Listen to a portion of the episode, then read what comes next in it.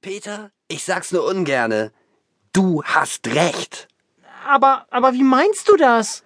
Ganz einfach. Wir lauern ihm auf, tun ihm körperliche Gewalt an, demütigen ihn aufs Tiefste, spucken auf seine Leiche und tilgen seine Saat von der Erde. Ey! Naja gut, vielleicht ohne Saat tilgen. Na endlich, ich dachte schon, ich bin im falschen Verein.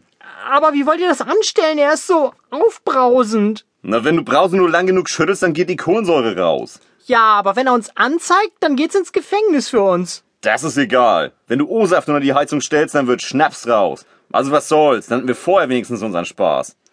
Bernd, wir brauchen Informationen. Wie sind seine Gewohnheiten? Naja, jetzt ist es Mittag. Da isst er gern Sushi. Er sagt immer, das gibt ordentlich Tinte auf den Füller. Dummes Gewäsch. Wenn Mandy das hören würde, dann würde sie dir eine ballern. Bernd, und dann? Sushi-Kneipen sind nicht der richtige Ort zum Fresse schlagen. Naja, dann. Ach, ich will das nicht. Maul! Entweder er weigt dich durch oder ich. Und wenn du Glück hast, dann hat er danach genug und du deine Ruhe. Na gut, dann kauft er meiner Mutter eine Blume, die er durch den Briefkastenschlitz steckt. Hm, Und dann fährt er zu seiner Freundin. Wo wohnt die? Die um 17 Uhr? Am besten die um 22 Uhr, dann ist es dunkel. Äh, die in Wandsbek. Na, praktisch, um die Ecke. Sprit ist immerhin teuer. Alles klar. Wir haben noch ein paar Dinge zu besorgen. Peter, du holst ein Sahnesprüher.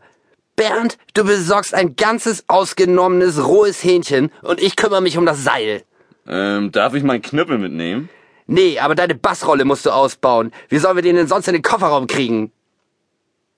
Einige Stunden später und einige Utensilien schwerer klingelt Bernd an der Tür von Herrn Hansens Liebschaft.